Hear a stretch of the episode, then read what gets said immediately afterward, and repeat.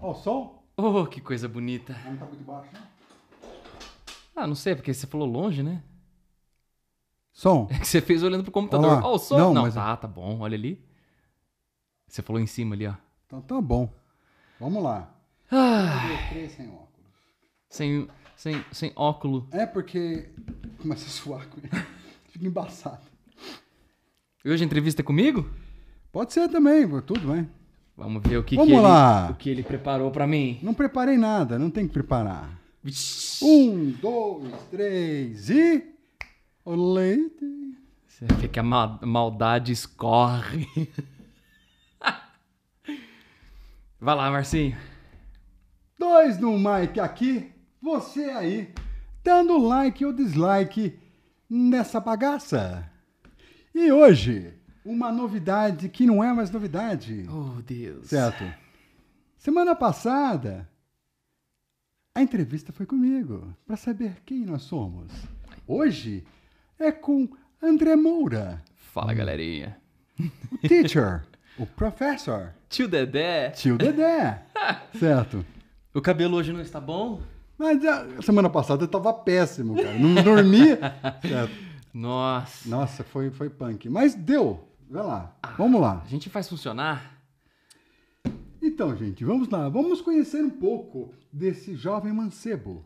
Certo?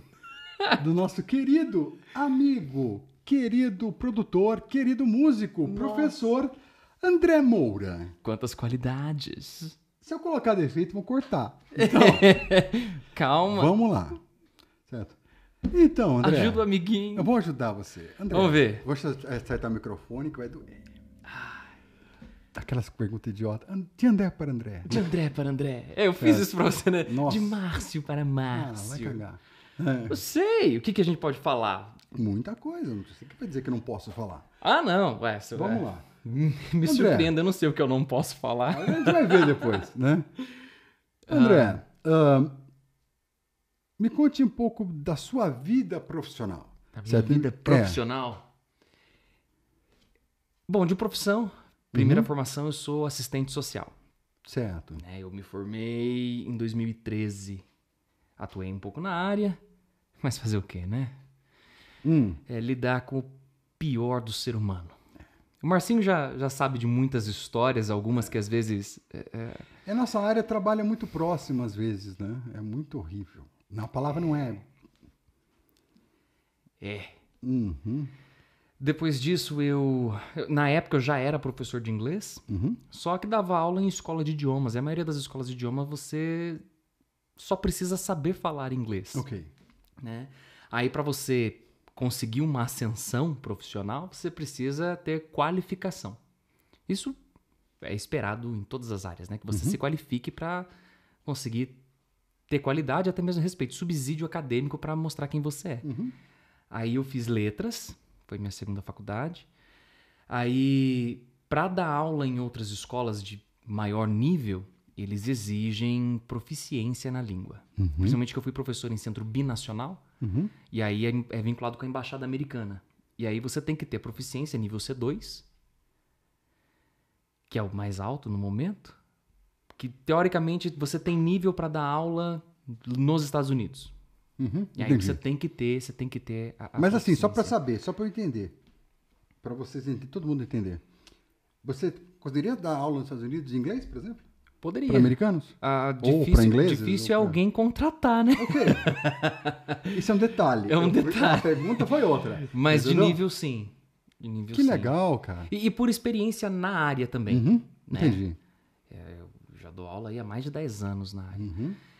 E aí, de formação, eu, tirei a proficiência. Depois eu fiz especialização em neurociência, com foco na aprendizagem, né, Uhum. sendo professor.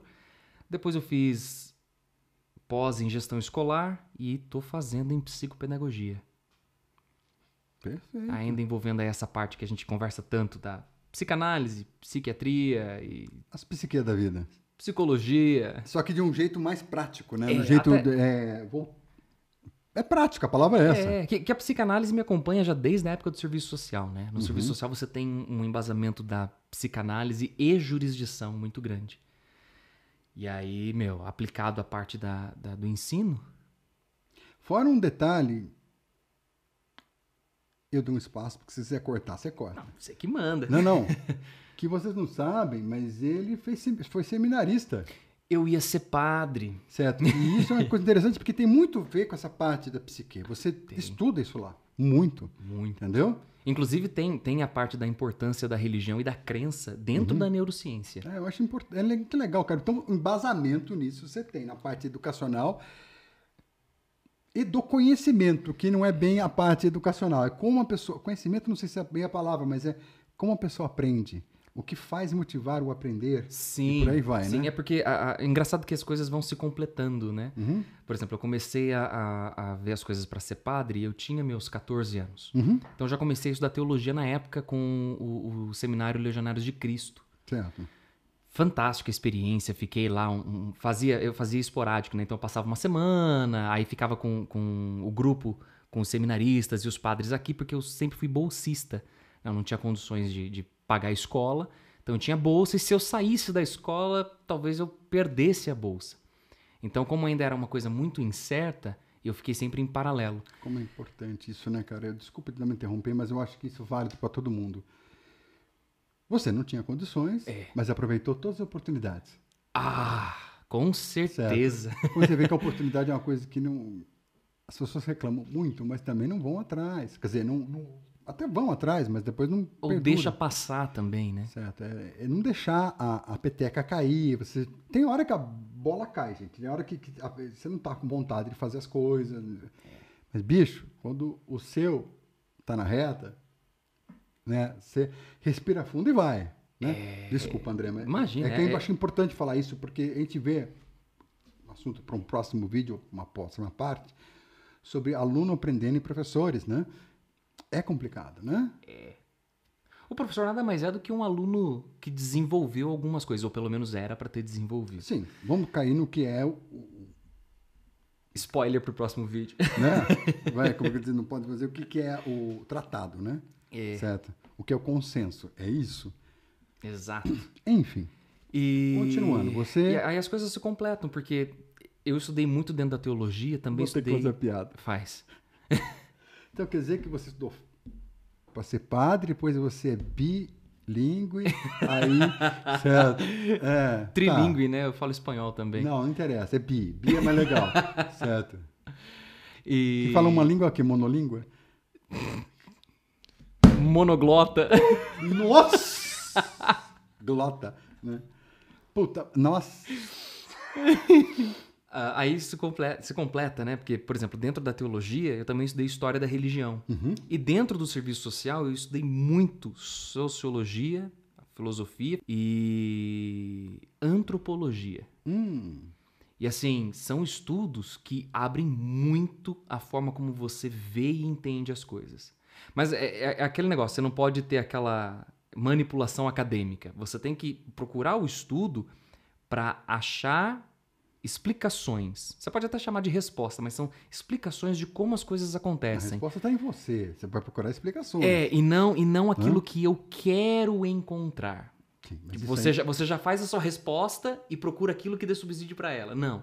É, é Não. procurar, bater de frente. Quanto mais a gente estuda, mais perguntas a gente tem. Exato. De fato é isso. Ciência.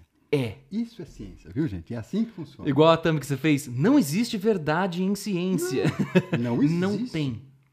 Não tem. E é por isso que a gente continua tendo que estudar, continua conseguindo desenvolver muitas outras áreas. E aí dentro da aprendizagem isso bateu muito forte. Porque Aí- você, a hora que você começa a entender o, o, o, o, o desenrolar histórico, social, político, religioso, dentro da teologia, história da religião. Um professor muito famoso que, que é muito bom em história da religião é o Cortella. Hum, Ele, ele tem. na- internet a gente acha muita coisa a respeito dele, é um professor que está na mídia e ele manja muito do tinha, assunto. É. tinha. Tanto é que ele estava na Rede Vida, teve umas, umas, umas TVs mais voltadas à religião, porque ele realmente entende Ele realmente entende. disso. Se eu não me engano, ele deu uma estudada nisso. Estudada que diga assim, ele pensou em ser padre, eu li isso em algum Ah, lugar. não sei. Não sei se é verdade, viu, Tem, gente? tem, tem algumas entrevistas dele que a galera tenta atacar de tudo quanto é jeito, Ele porque, porque ele tem a fé dele. Tem, Até aí, gente, você saber o processo histórico da sua religião é uma coisa. Você mexer com a sua crença ou sua fé é outra.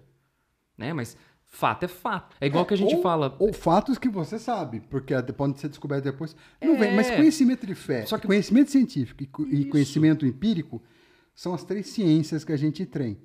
As pessoas não conseguem entender. Eu nunca mais vi alguém explicar isso, sabia, André?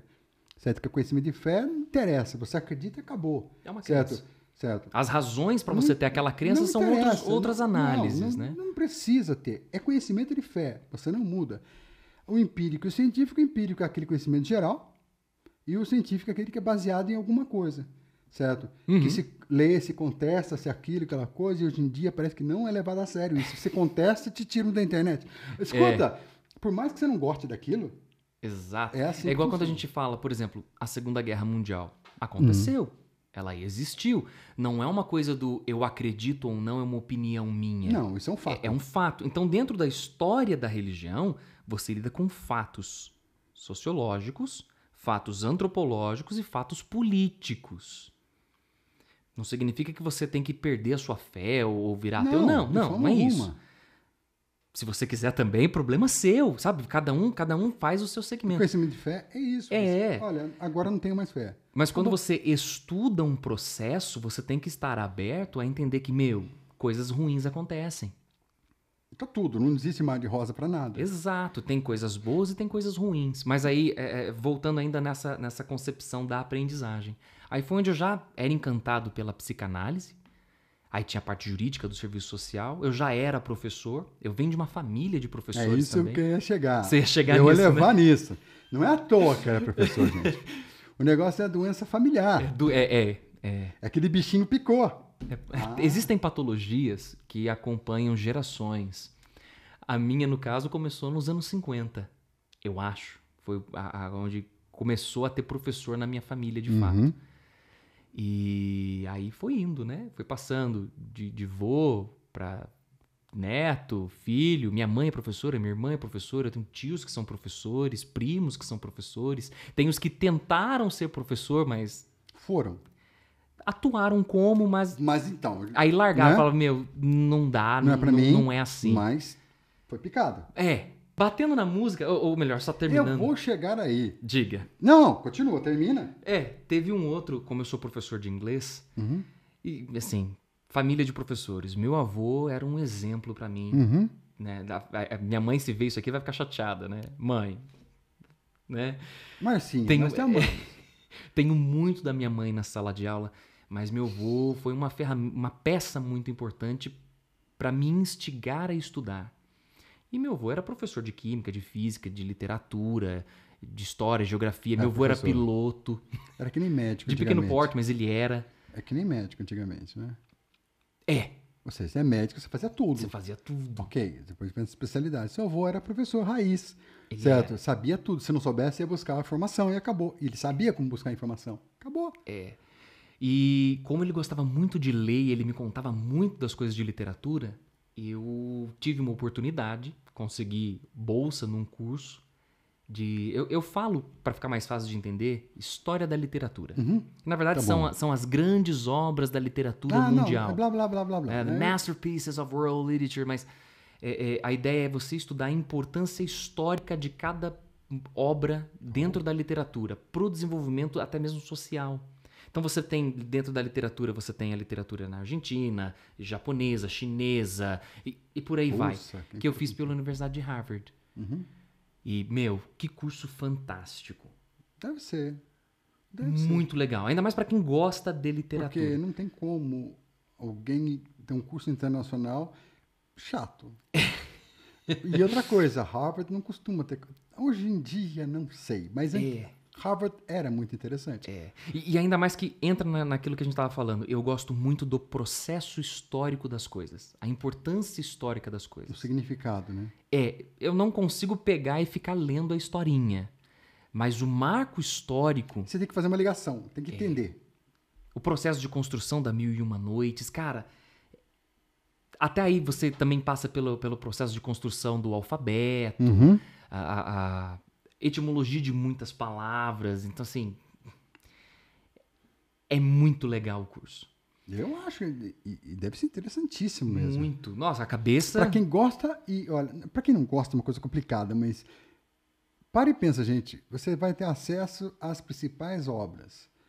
Tá, você vai ter a interpretação de um professor, mas ele vai te dar um caminho de por que que é aquilo. Você vai atrás de saber se aquilo ou não, se aceita ou não. Os grandes marcos, né? Inclusive, teve uma obra, agora eu não vou lembrar qual era. Uhum. Dentre as que nós lemos, tinha um professor lá que, que foi chamado para fazer o curso, Uhum. que ele é brasileiro. Só que ele é profe... Eu não me lembro também. São muitos professores, Aham, eu gente. sei como é que é. É, assim, tem, você tem Cada uma dois... especialidade numa coisa. Isso, você tem o principal, mas você tem uma que é especialista na literatura da- eh, eh, de Portugal, você tem a outra que é da Argentina, né? a gente vê os Lusíadas, que é, que é um marco do processo histórico das explorações, do descobrimento, en- enfim. Eh, e tem um que é brasileiro. Alguma coisa a mais ele tem. Algumas coisas, né? Eu tô sendo modesto. Né? Aí, saindo disso, Hum, eh, sou professor de música também. Eu comecei dando aula que de bom, música. chegamos ao assunto. É. Na verdade, eu comecei começou isso? Pra- deixa eu fazer a pergunta, depois Tá. você responde. Você não tem graça. Como é que você começou? Como é que a música entrou? É, Como é que a música penetrou? Porque Hum. você falou que é padre e é bi. E como é que penetrou? A música foi o seguinte: durante um bom tempo eu não tinha interesse com música. Aham. Não tinha. Até porque eu cresci numa casa, na época, muito, muito religiosos, Uhum. né? É, então eu escutava, eu assistia programinha infantil, Xuxa, Eliana, aquelas coisinhas ali do SBT Hum, e Padre Marcelo. tá. Erguei as mãos, era isso. Quando Mas ele tinha musicalidade. era isso. Braço direito, braço esquerdo, era isso. Aham. Quando. E as musiquinhas ali, Tchutchucão, ok. né? Certo. TV Colosso. TV Colosso, cara. O marco da TV brasileira. Entregando a idade. Eu sou de 92, gente. Ah, eu fui Pronto. bem antes. Façam os cálculos, eu não Vamos sei quantos a gente vai. Aí, Vila César, preto e branco. Ultraman. Porra, vi tudo. Eu gostava demais de Ultraman, Quando cara. tinha Ultraman, né? É Ultravoo, uma sacanagem, um monte que inventaram. Aí, com 12 anos, eu tinha aquele radinho a pilha. Cara, era, era jeito que a gente conseguia ouvir música. Saudade daquilo, não tô brincando, cara. E eu sempre tive muita dificuldade pra dormir. Então eu lembro de estar eu deitado. acho que é um problema que músicos têm, né? É, eu, eu lembro de estar deitado, ouvindo rádio. Eu nem sabia escolher rádio. Acho que era Stereo Valley que estava tocando na época. Por volta da meia-noite tocou uma música que eu levei assim mais uns dois anos para descobrir que música que era. Porque não tinha internet, gente. Você sabe fazer, bater o aplicativo, ele dá qual é a música. Que era Nam do Linkin Park. Eu fui descobrir que era essa música, eu já tava, sei lá, com 13 para 14. Porque uma banda de amigos meus que estavam na escola, no final da aula a professora pediu, já que vocês têm a banda, toca alguma coisa. E eles tocaram essa. Na hora que eles tocaram, eu falei, meu, eu conheço essa, é, é a música da rádio. Porque eu, ficava todas as noites com o rádio ali esperando tocar aquela música. Porque na época aquilo foi fantástico. Eu lembro, sou de gravar a música de rádio. cara. Nossa, aí foi por causa dessa música. Aí alguns amigos, cara, Linkin Park, peraí que eu tenho um CD e me emprestou. Nossa, aí depois um outro amigo, ah, você gosta de Linkin Park? Peraí que eu tenho um DVD do Live in Texas. Gravou pra mim. Cara, quando eu assisti o Live in Texas, minha cabeça explodiu. É, eu sei como é que é que eu passei por uma coisa diferente, numa época diferente. Sua época era mais o LP, né? Era. Né? Mas quando eu vi o show do Iron Maiden, Aí é outro nível, cara, né? você viu o show? Foi um evento na minha casa. Eu tinha videocassete, vou um amigo em casa, consegui o show, é o Live After Death. Cara, foi todo mundo da minha casa ver, cara. Minha mãe preparou a sala. eu- Era, era, era uma coisa. Por isso que o primeiro Rock in Rio foi aquele estouro. Porque vieram bandas com estruturas e, e propostas de show que não tinha aqui no nosso país. Não só isso, cara. Não tinha festival nenhum aqui. É, não tinha. Então, mesmo bandas que eram grandes no nosso país não sabiam fazer aquela estrutura de show. Ah, você vê a estrutura do show, do, é muito engraçada, cara. Cara, O show do Queen e o show do Barão Vermelho, não desmerecendo o Barão É, Vermelho, não, imagina. mas é que, putz, A, a a forma de trabalho deles já era muito diferente. Até porque eles já tinham aquele tipo de proposta. Pra gente era novidade. Então é difícil você exigir algo de alguém que nunca nem viu. Não tinha nenhum pai diretor da Som Livre, né? É. Tá. Outra história para outro vídeo. É. Aí foi aí que eu comecei a me interessar. Até então, não de tocar, mas de ouvir música. Aí, aquele inglês horroroso da época, uns amigos estavam brincando de tocar algumas coisas, eu peguei e cantei uma música do Linkin Park, dando os gritos do Chester. Coitado de mim, se até hoje eu tenho dificuldade naquela época então. Mas era melhor que eles. Só que o que, que assustou eles naquela época? Eu, eu, na época, antes de ter os problemas nas cordas vocais, eu tinha muita potência vocal. Então, enquanto eles já estavam morrendo, eu estava aumentando o volume. Eu falei, cara, como é que você faz isso? Você vai tal dia, tal hora, na casa do Brunão, vamos ensaiar. Porque não interessa se você sabia cantar ou não. Velho, você grita e grita de um jeito muito louco. Ah, mas era muito legal isso na época nas Na nas garage época, bands, né? É, era o que a gente tinha. Era muito legal, porque você botava pra fora e era, le- era muito legal. É, cara. aí foi onde eu tive minha primeira experiência com banda. Tadinho de mim. Que seja. Aí cantei algumas músicas do Linkin Park. Cantei a Numb. Cantei a What I've Done. A What I've Done, o microfone deu problema. Eu cantei, pra vocês terem uma ideia do- da potência que eu tinha na época. A banda estourando, batera, tudo. Eu cantei sem microfone. E hoje sem potente. Ah, eu não tenho a mesma potência, não. é um desinfeliz, né? Eu despiorei a conversa. É. E aí cantamos algumas outras coisinhas. E aí eu comecei a me interessar pela guitarra. Ok. Foi ali. Foi de ver meus colegas tocando. Aí um dia o outro guitarrista faltou. Aí eu peguei a guitarra dele, olhei. Aí ensinaram a bater com a palitinha num, numa corda ou outra. Falei, cara, isso aqui é legal.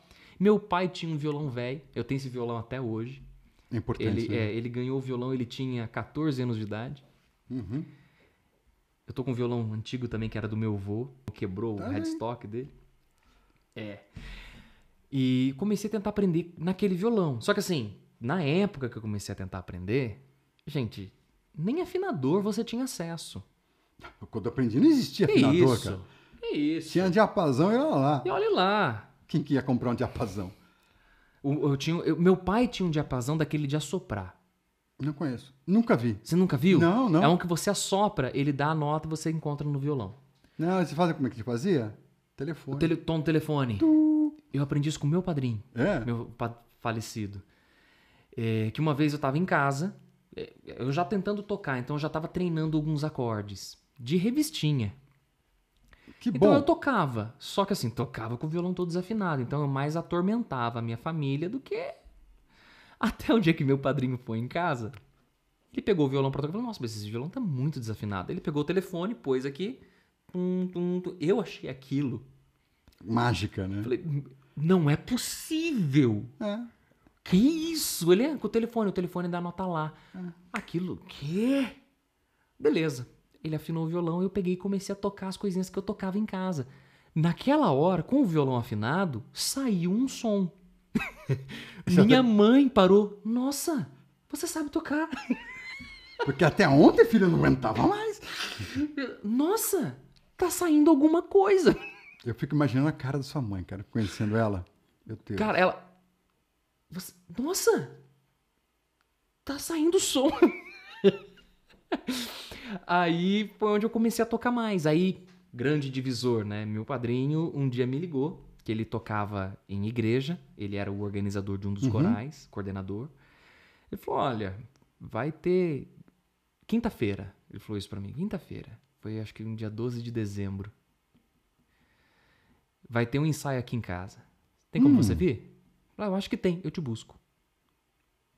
Tá. Fui, levei meu violãozinho ali, daquele jeito, com muita vergonha. Sempre fui muito tímido. E que conforme a gente vai envelhecendo, a gente vai aprendendo a lidar. É, isso é interessante porque a gente aprende a lidar. É, eu sou uma pessoa introvertida. Quem me conhece fala, mano, o André é agitado, o André é barulhento, o André. Não, eu sou introvertido. É que Essa a gente. é a máscara que a gente usa, uma, fe- uma é, a gente, armadura. a gente tem formas de lidar com as coisas, né? Aí. E eu sem óculos, tá beleza. Olha tudo embaixo, tá? Aí comecei a tocar. Aí foi onde eu tive as minhas primeiras experiências. Minha primeira missa que eu toquei. Nossa, foi num Tocou. sábado à tarde, no Jardim Diamante. Capelinha pequenininha, lotada. Eu com aquele violãozinho, com o meu padrinho colocou um microfone pra tentar capturar o áudio, mas ficou horrível. E mesmo assim eu participei e tal. Ele queria que eu estivesse junto. Ele só queria me incentivar. E deu muito certo, porque depois disso eu comecei a tocar melhor que ele. Eu comecei a entender como que mexe com mesa de som, comecei a entender como equalizar de- determinados Então PAs. foi ele que fudeu sua vida. Foi ele. Foi por causa dele que eu comecei realmente, falei, meu, Essa vida vadia. porque era onde eu olhava assim, e falei, meu, meu padrinho canta bem demais, como que ele consegue? Comecei a tentar fazer. Dali a pouco eu comecei a fazer melhor. Mas porque eu tive ele como, como guia. E claro que eu, eu fui atrás. Então Não, eu, não, não, eu- óbvio. depois eu comecei a estudar música. Na época eu fazia uma aulinha particular, passei com alguns professores. A gente pode falar no próximo vídeo. Spoiler. Aí eu fui estudar com a Lia Lobo, maestrina. E aí foi onde eu realmente desenvolvi estudos sobre música. Aí já quando eu tava terminando o curso, eu comecei a dar aula de música. Aí eu lembro que teve um dia que ela virou pra mim assim, ó, finito. Eu fiquei olhando assim, tipo, é, algum- é- alguma técnica, é- é, acabou a aula por hoje. Não, André, eu não tenho mais o que te ensinar. Eu falei, o quê? É incrível, né, cara? Como assim? É impossível. Tudo bem que eu era muito dedicado. Muito. Primeiro que a gente tem que pôr, pôr as épocas, né? Eu tinha, sei lá, meus 14 anos. Eu estudava de manhã e eu pegava música a tarde inteira. Uhum. Então, sei lá, Só eram faltava horas, comer com, tele, com o microfone. horas Violão. estudando a parte teórica, praticando, tirando as partituras. Até porque naquela época, o professor te dava um livro de, de partitura. Eu lembro. Meu, eram músicas que eu nunca nem tinha escutado e não tinha como usar a internet pra ouvir a música. Então foi onde eu conheci o Greensleeves, enfim, um monte de outras músicas que eu tirei ali. E é interessante que entende de partitura, gente. Não estou mandando ninguém fazer. Mas seria interessante depois que você tiver uma prática boa e quiser dedicar, porque mesmo sem escutar a música, você vai tocar a música. É. Lógico que se você escutar a música, você vai tocar melhor. Mas a partitura tem isso. né? É uma forma de registro universal de música, gente. Então, meu, é importante. Né? Claro que não em todas as áreas, mas é importante. E, e para o seu desenvolvimento musical também acrescenta muito. Tudo que você estuda te ajuda a desenvolver. Aí comecei a dar aula, aí começou, eu entrei na faculdade, até então vocês já conheceram. Por último, Hum, eu ia pegar para dar aula de música em escola, uhum. e aí começa algumas coisas tipo, ah, você tem que ter alguma certificação. Eu não ia fazer mais uma faculdade de música. Então o que eu fiz? Eu me matriculei e fiz o curso de teoria musical pela Berkeley, Uhum. Music Theory. Snob. Andy. E aí, cara, e o curso é legal.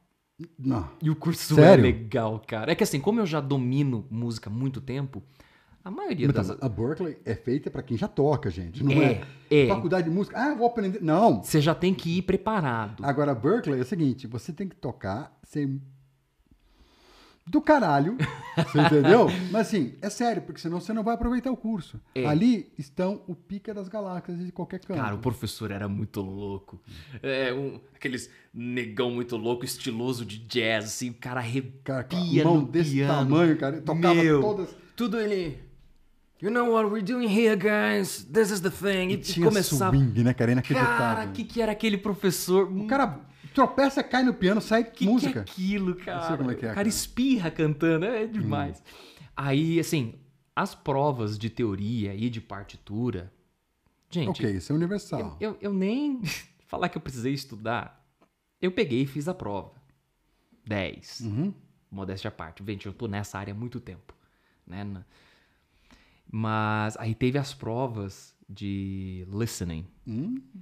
Então, assim, o professor chegava, tinha ali, às vezes tinha vídeo gravado, tinha o áudio gravado, e às vezes não. Então ele pegava e tocava uma nota.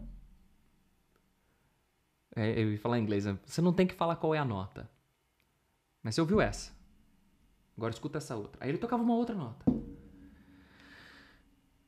Que altura tá? É uma terça abaixo, uma terça acima, uma quinta, uma quarta, uma sexta. E a prova era essa. Relatividade das notas. É mais fácil falar a nota. Cara, era mais fácil falar a nota. Meu, porque chega uma hora, uma ou outra ali tá fácil, mas aí chega uma hora que são tantos exercícios que você faz na avaliação que tudo tem o mesmo som. É que nem provar as coisas, né? Digo, Nossa, cara! Mas passei, fui bem. Foi um curso bem legal também de fazer. Fiz justamente porque começa Pra ter uma a- certificação, pra ter um papel. Pra ter a certificação de, gente, eu tenho curso de teoria musical, sou habilitado pra isso. E aí estamos aí. Fora isso, tem o meu canal, Alma Guitars. Eu comecei. ah, Alma Guitars. Alma são as iniciais do meu nome, André Luiz Moura Alves. O pessoal fala ah, guitarras da alma. Bonitinho, mas não é. Singelo. né? Guitarras porque eu toco guitarra. Óbvio também. E aí lá eu falo sobre produção, falo sobre carreira, dou dicas de gravação, Faz alguns testes de alguns instrumentos. teste de equipamento. Mas, mas, a apresentação do que é, né? É, Entendeu? é. Não tem aquela coisa, viu, gente? Tem uns reviews que são. Olha, esse aqui faz isso. Só. É, rápido. É é mais uma demonstração, mostro o produto. Aham. Só para você não, não ficar cru, se você ficar interessado em comprar alguma coisa, procura no, no Alma Guitars para saber. O link tá aqui embaixo, certo? É... Para não chegar, né? É. Até porque é mais uma referência, porque não pegue só uma referência. Exato. Até porque Entendeu? tem uma diferença muito grande de quando você toca ao vivo, de quando você microfona, como que tá o amplificador, como que tá a sala. Tudo vai ter Fora uma que você influência. escutando ou no, micro, ou no, no falante de um celular. Isso, então assim, tudo tem uma uma TV. influência. Mas de fato é interessante a demonstração para você entender como que o produto se comporta. Uhum. Como que ele vai realmente Tem funcionar. umas pegadinhas lá que você faz também, né? Tem, tem. É Às vezes eu legal, faço cara. algumas. Eu, eu, gravo com uma guitarra duplo com outra. E aí todo mundo fica, ah, o som de extrato, eu prefiro o Les Paul, mas eu gravei com a Les Paul. Tá? Você tá escutando com os olhos. É, isso é importante. Vira e mexe, eu gente? faço essas pegadinhas. Isso não é ruim, isso não é uma afronta. Isso é pra você entender de vez que não é assim. É. Entendeu? E, e é bom até pra gente colocar o pé no chão, porque, cara, tem coisa Mas que a não gente dá. fez um vídeo, alguma coisa falando sobre madeira de guitarra. Dá uma olhada aí, gente. Certo? Você coloca É. o link depois lá, certo? Porque tá aqui. Vou pôr no card. Certo? aqui? Não, aqui. É, acho que vai estar no canto aí, sim. É. Tá Enfim. como uma deusa. Então, é. né? É. Da, da madeira. É. Não, porque. Les Paul, extrato, meu amigo. É. Não. Principalmente quando você tá num estúdio controlado, né? Mas não que isso vai ser, ah, então ele manipulou o áudio. Não, tem quem faz manipulação pra, pra... Aham. Agora, meu amigo, é uma guitarra, é um baixo. É. Tem instrumentos que são feitos para ser manipulados. Eles. Não, sim, sim, eu digo manipulação, assim, é- é, eu, eu pego um instrumento ruim e Ah, faço melhora? ele ficar bom. Tá bom. Também Entendeu? existe isso. Mas, Normalmente... a, mas a intenção não é sempre essa, gente. Eu acho uma coisa absurda. É. Ai, se é um. Ai, não vou falar nome, mas é de uma marca ruim, genérica, desconhecida, ou já foi muito famosa. Eu não posso transformar ele num som bom? Ah, sim, claro que faz. Não. É- Agora é- você tá é tocando que- com uma Fender do lado, o som dela tem que ficar Isso, melhor. Não, mas o que eu ponho assim, Os dois na hora de iguais. você trabalhar com produção, Não, não, isso é a só- ideia é deixar bom mesmo. Isso é uma dica para todo mundo, gente. A Sim. função é essa. É, a ideia é entendeu? deixar bom. A mas guitarra não vai melhorar o som, o seu jeito de Não, tocar. pelo contrário, foi o que a gente falou no outro vídeo. Vai Quanto, quanto melhor o equipamento, mais evidente quando algo tá ruim. Exatamente. Normalmente quando é o músico é ruim. Mas assim, O é tamanho da unha, cara. Que é? Cutícula. na demonstração é mostrar o mais cru possível, É. entendeu? Raw. É, raw. É o, o mais neutro Uhum. na demonstração. Só que com uma demonstração de qualidade. Então, uma captura em linha, né? Com, com, com o, o tratamento adequado de áudio para não manipular também. Você pega um negócio que de fato vai te dar um péssimo resultado, mas eu manipulo o áudio para ficar bonitinho. Não. Uhum. Deixar Que bonito. é bom é bom, que é ruim é É, ruim. deixar bonito a gente faz numa produção de música. Porque daí você tem que fazer ficar o melhor possível do- com o que- que você tem. Aí entra produção, entra masterização, técnicas de gravação, aí é diferente. Numa simples demonstração, a gente tenta pôr o que é mais real possível. E hoje, André, musicalmente falando, tirando dois no mic, o Alma Guitars, o que, que você está fazendo de música? De música, É, são dois projetos. dois projetos. O meu projeto solo, na Alma Guitars, que tem no Spotify, diz, tem em todas as plataformas. Põe aqui embaixo, tá aqui Isso, embaixo. Vai por lá, aí você escuta na- no seu streaming favorito.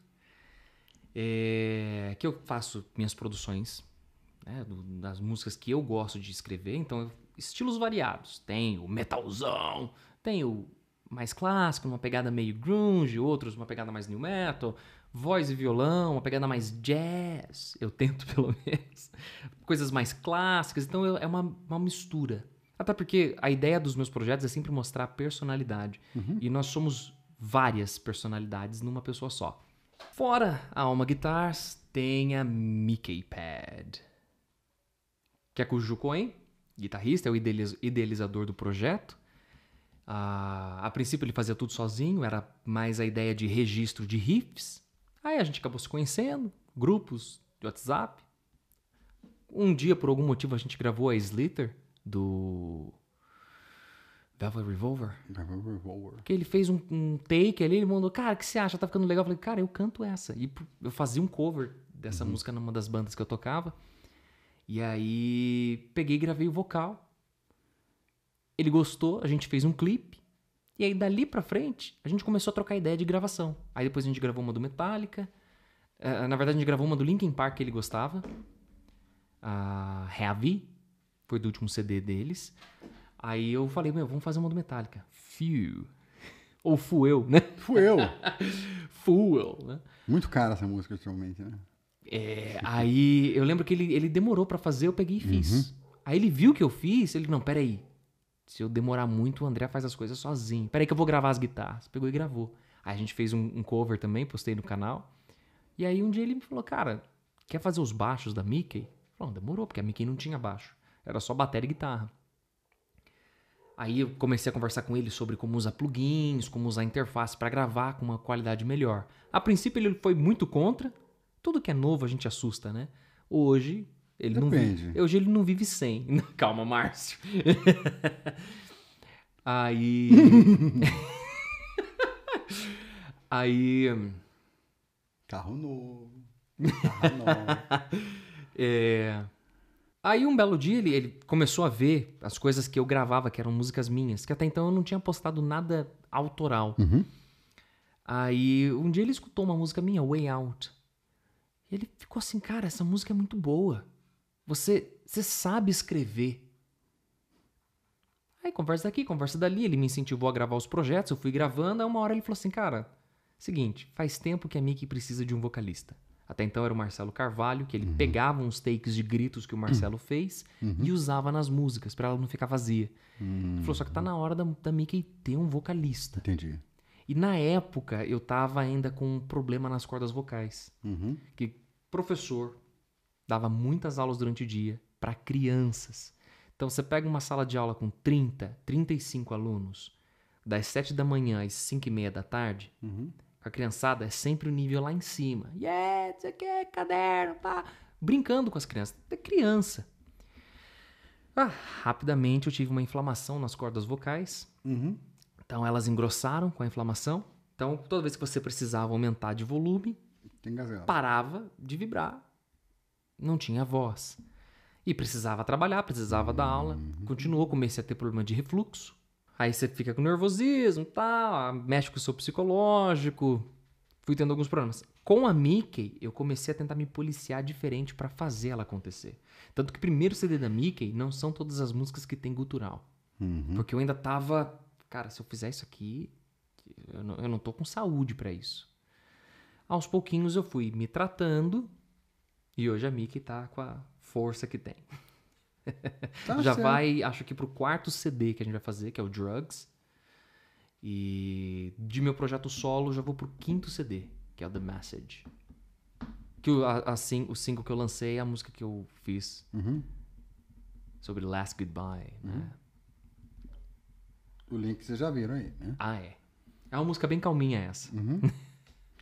E, e daqui pra frente, você vai ter algum outro projeto ali?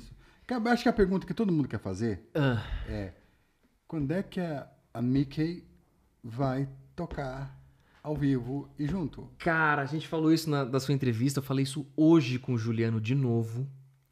de formas da gente fazer a apresentação da Mickey ao vivo, a gente fechar um, um teatro, formas da gente conseguir, sem gastar 50, 60 mil numa gravação, porque câmera boa tem preço.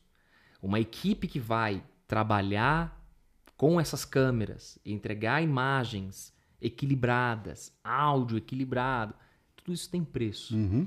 Então a gente conversou formas de como fazer isso bem mais barato. Só que mesmo assim zelando pela qualidade de áudio e vídeo. Óbvio, senão, não dá pra fazer qualquer coisa, é melhor não fazer. E assim, não é um projeto que tá distante, mas até a gente conseguir tá formando. acertar. É, a gente já tem as pessoas, já tem o baterista, agora tem o, o- Bruno Passarello que tá fazendo as linhas de baixo da Mickey. Hum. A gente tá para lançar o próximo CD ainda. Então a gente vai fazer um compilado de músicas que tiveram maior ascensão ou que a gente gosta mais mesmo de cada álbum. Vai montar um setzinho e vai tentar ir atrás desse esquema, fechar um lugar que, que seja uma logística boa para todos, para pegar o estúdio, o, o- o teatro, para tentar fazer essa apresentação. Então, teoricamente, essa vai ser a- a- a- esse será o próximo passo, né? E aí, fora isso, tem o Dois no Mike, que estamos aí há um tempo. E o canal. Agora eu Não vou. precisa falar, né?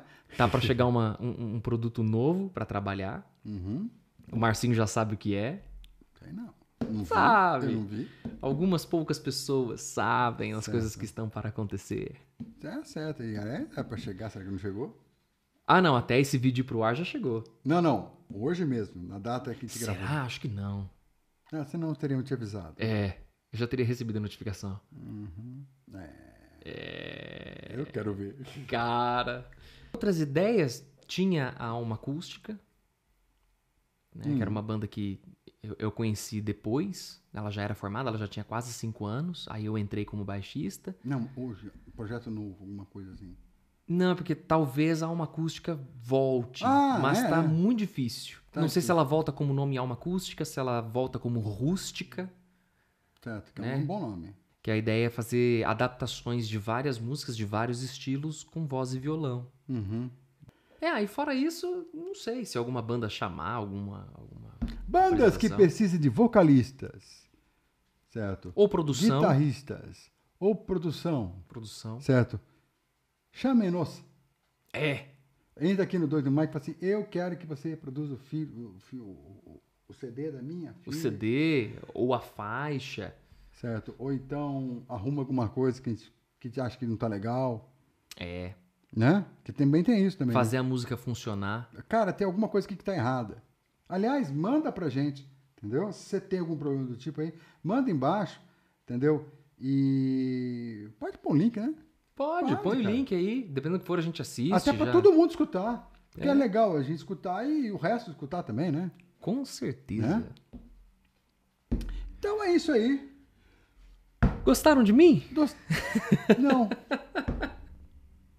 Dois do Mike hoje se encerra, certo? Com a apresentação de André Moura, certo? O nosso vocalista, professor, guitarrista, produtor e fazedor de ambrosia. Oh, nossa, ambrosia é um doce maravilhoso. Pois é, né? Cadê? Quando a minha avó. Cara, você tem que Quando comer a que a minha avó avó- faz. Ah, eu tô com. Aliás, eu falei pra ela isso desse doce essa semana. Falei, vó. Ele mandou um doce de banana que maravilhoso que a avó dele fez. Ele teve a coragem de falar assim: não, não ficou bom. Falei, Ela errou o "Putz, ponto." Quando ficar bom, você entendeu? Cara. Não, doce de vó é uma maravilha. E- Nossa e, Senhora. e- É, é. Então voltamos à, à gastro, à gastromúsica rock and roll professorado, não é? certo?